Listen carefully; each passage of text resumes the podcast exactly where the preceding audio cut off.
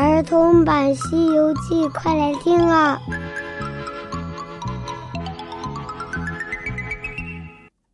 西游记》第二百七十九集，骊山老母来指路。小朋友好，我是永桥姐姐，我们接着来讲《西游记》的故事。上集讲到。那道士也不知是个什么妖怪，他可以放出金光来，照得悟空眼睛也睁不开，他只能钻地逃跑。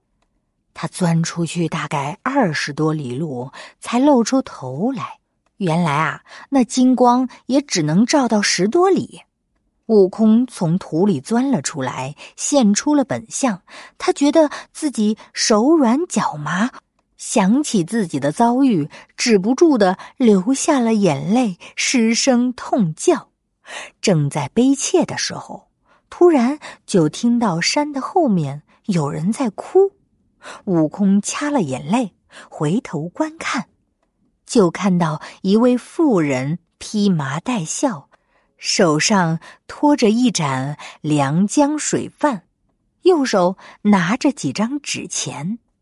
一边走一边哭，悟空点头叹息：“真是流泪眼逢流泪眼，断肠人遇断肠人呐！”这一个妇人不知道为什么要哭，他就过去想要问一问。悟空走过去问：“女菩萨，你哭的是什么人？”那妇人含着泪说道。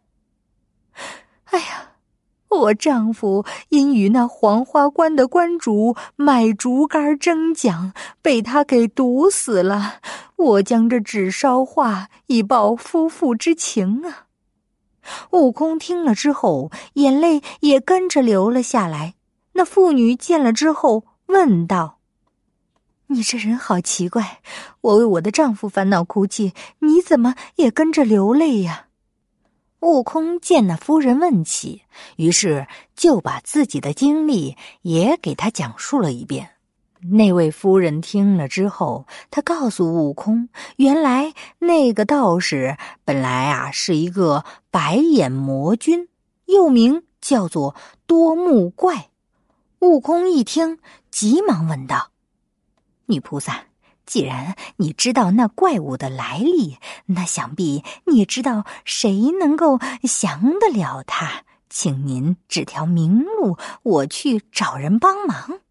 那夫人想了想，对悟空说：“确实有一个人能够降得了那道士，只是你就算找人降服了他，也只能报仇，恐怕你的师傅很难活命啊。”哦，为什么呢？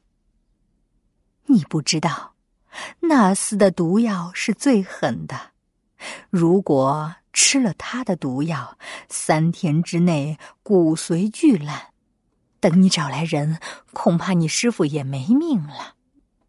哦，放心吧，女菩萨，我这速度，一个筋斗能翻十万八千里。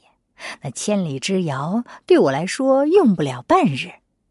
听了悟空这话，那妇人就对悟空说：“在离这里大概有一千多里路的地方，有一座山叫紫云山，山里有一个千花洞，洞里住着一位圣贤，叫做毗蓝婆，他能够降了这怪物。”悟空满心欢喜，问：“应该朝哪边走？”那位妇人朝南指了指，悟空顺着手指的方向往南看，再回过头，发现那个妇人已经不见了。悟空这才知道，原来是有神仙来指点了。他急忙跪拜：“哎呀，不知道是哪位菩萨前来帮忙，弟子刚才钻地钻昏了，不能相认，请您留下名，日后必定感谢您呐。”悟空话音刚落，就听到半空中传来了一个声音：“大圣，是我。”悟空抬头急忙看，原来啊是骊山老母。悟空急忙架起筋斗云，来到半空，感谢他。骊山老母对悟空说：“自己经过这里，得知三藏有难，于是就来指点一条道路。”悟空那是感激不尽。